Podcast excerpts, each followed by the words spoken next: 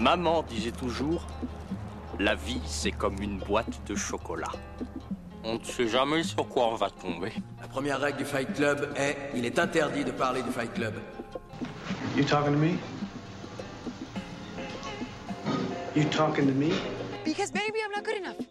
Yesterday is history. Tomorrow is a mystery, but today is a gift.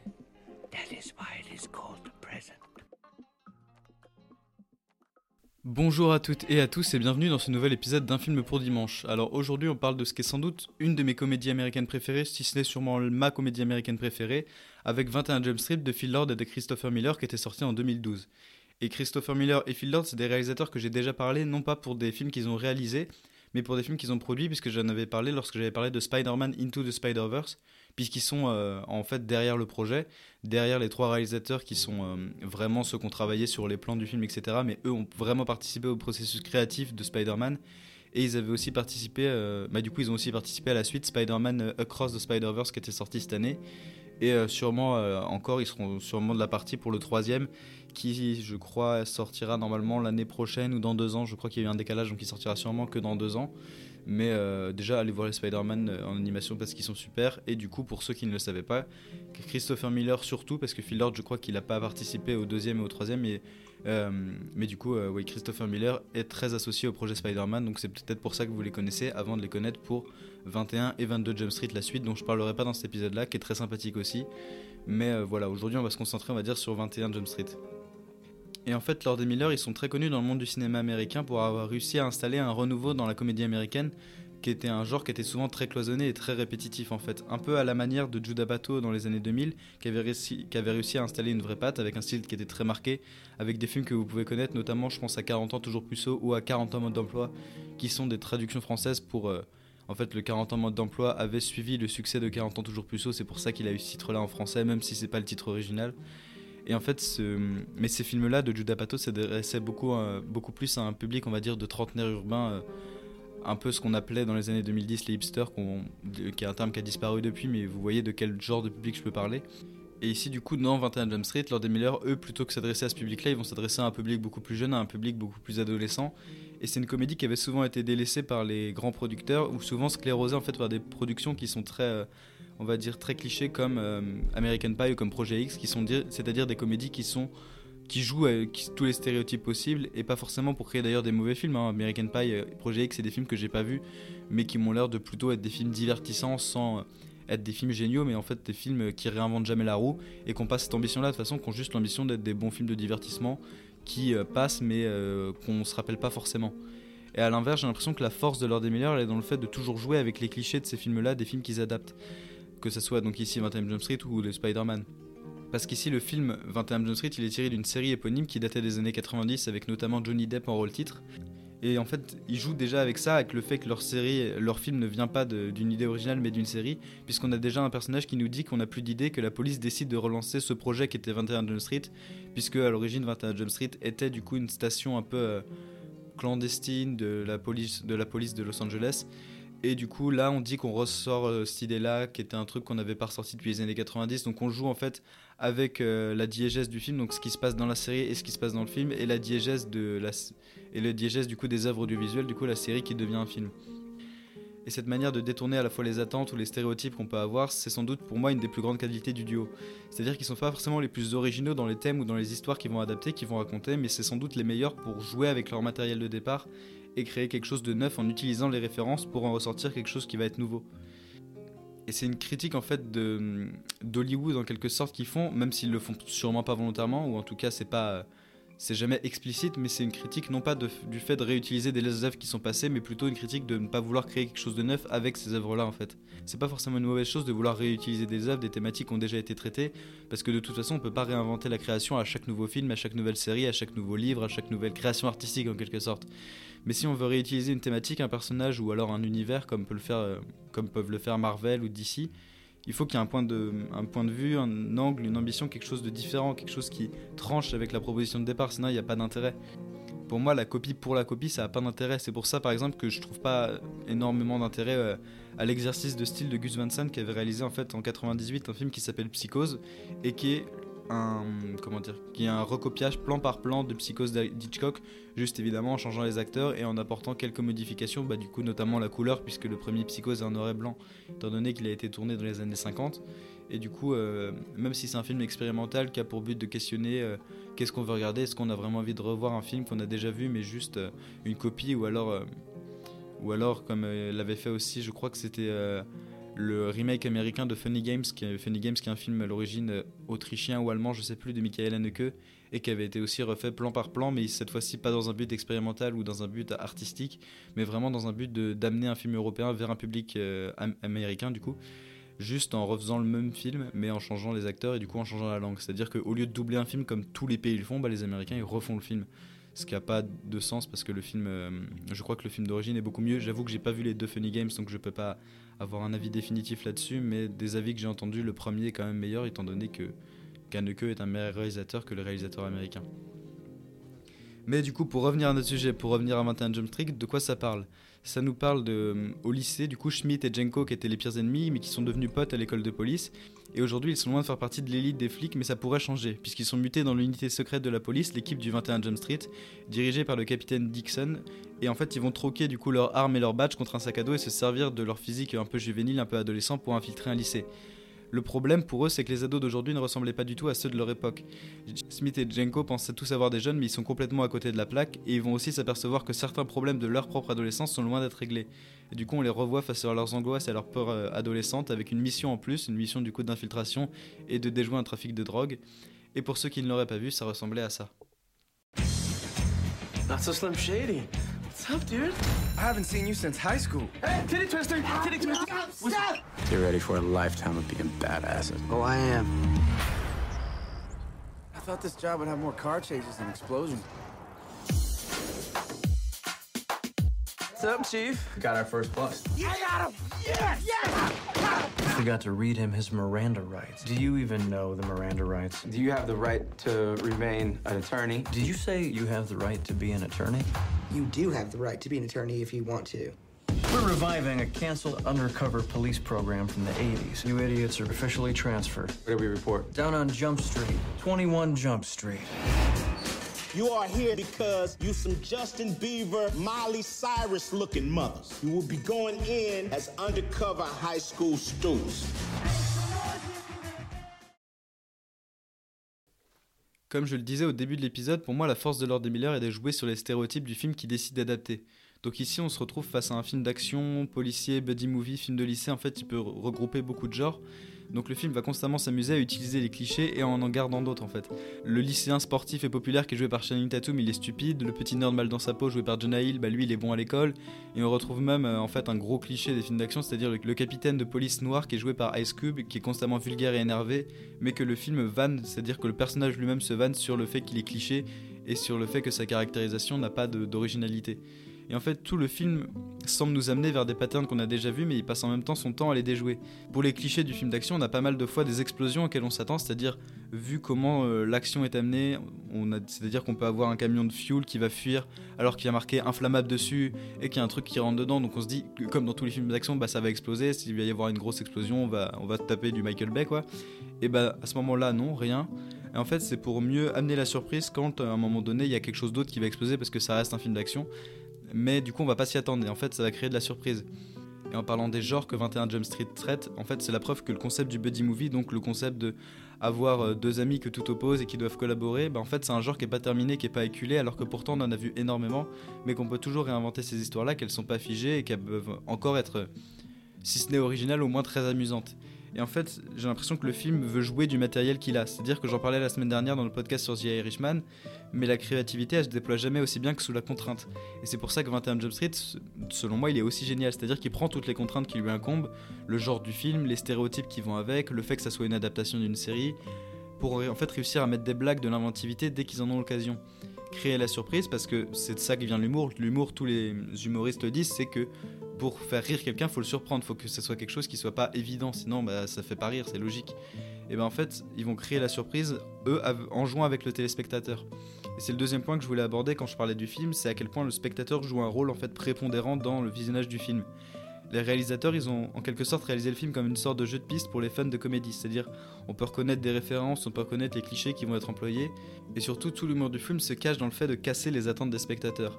Il faut donc bien que le spectateur soit engagé, se projette dans le film pour qu'il puisse développer des attentes afin qu'elles soient déjouées. Sinon, s'il n'y a pas d'intérêt, en fait, si on met, si on met aucune attente dans le film, c'est-à-dire si on est juste là à le regarder et juste euh, de manière très linéaire, sans jamais mettre d'émotion dedans, bah forcément, on peut pas être surpris. Mais je vois pas qui pourrait regarder un film sans jamais mettre d'émotion dedans, ou en tout cas sans jamais rentrer dans le film.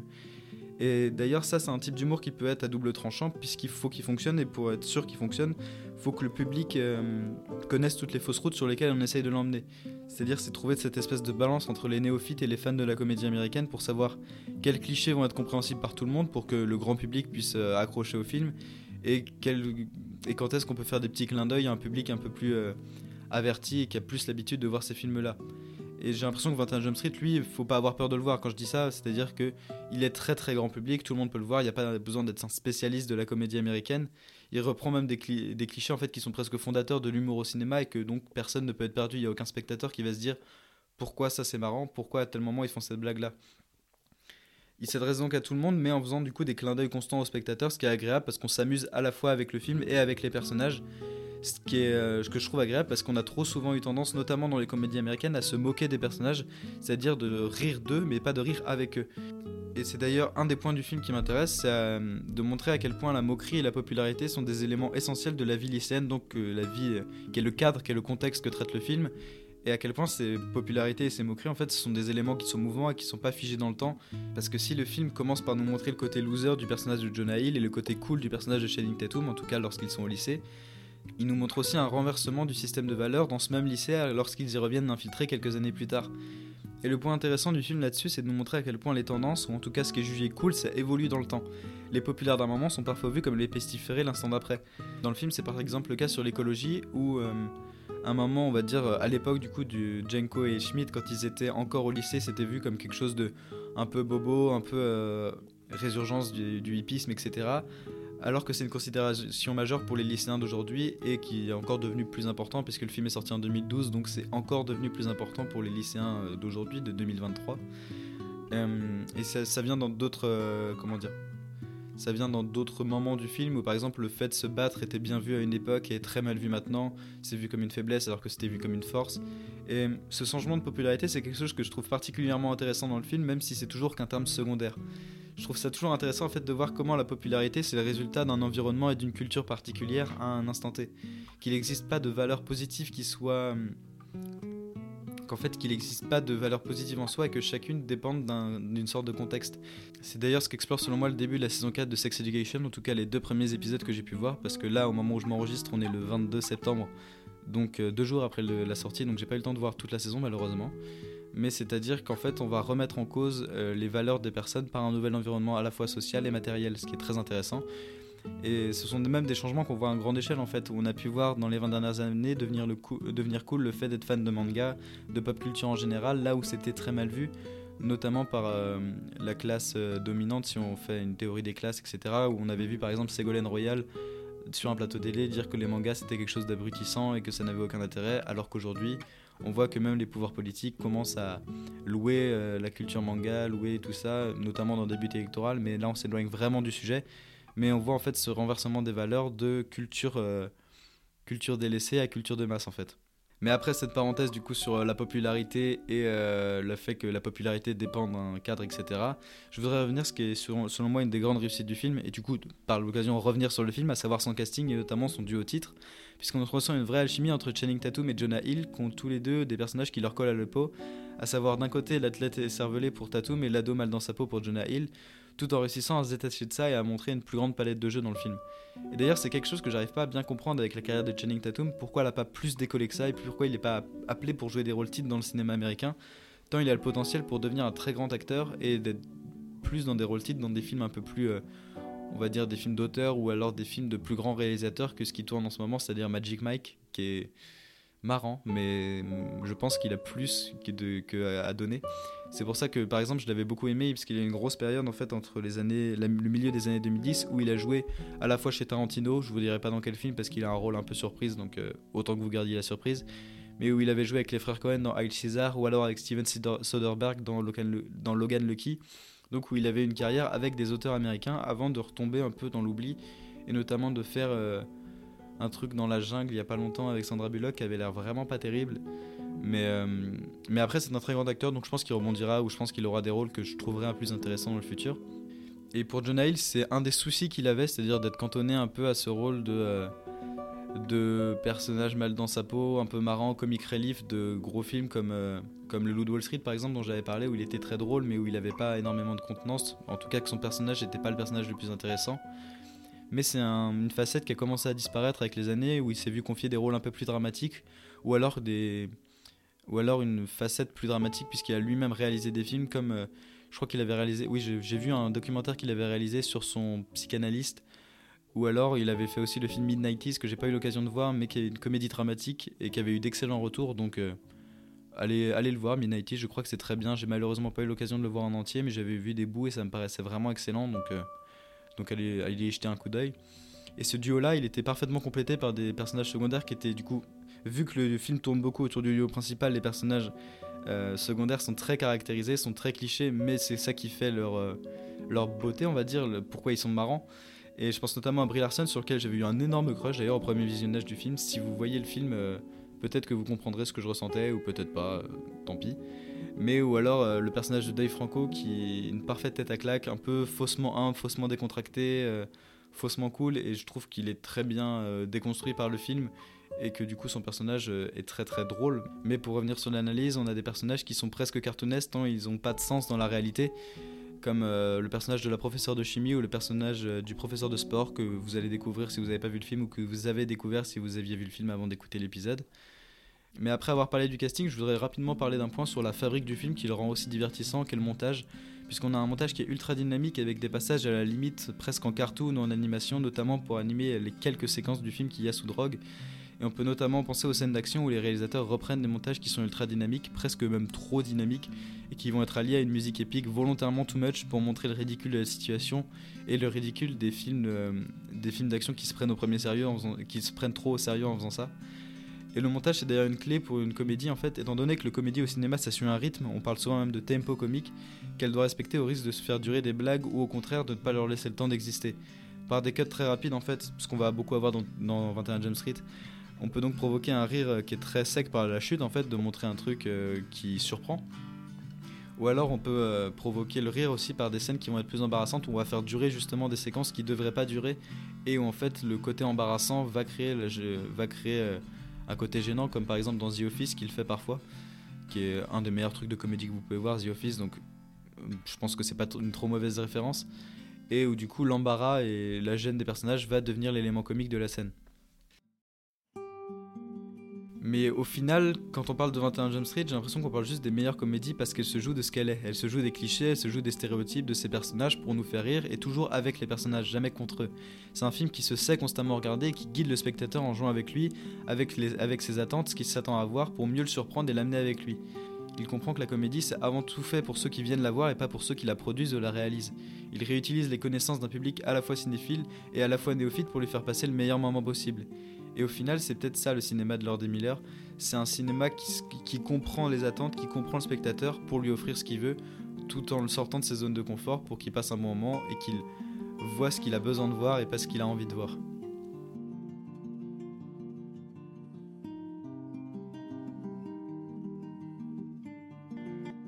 Merci à tous d'avoir écouté ce nouvel épisode d'un film pour dimanche, j'espère qu'il vous a plu.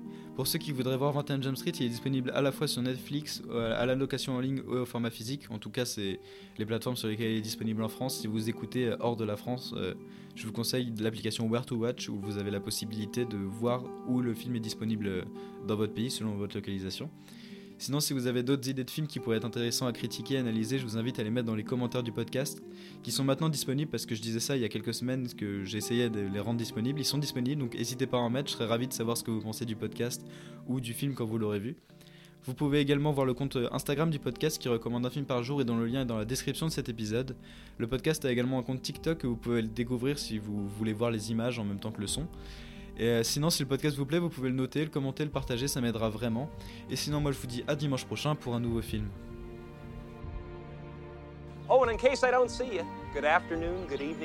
Oh.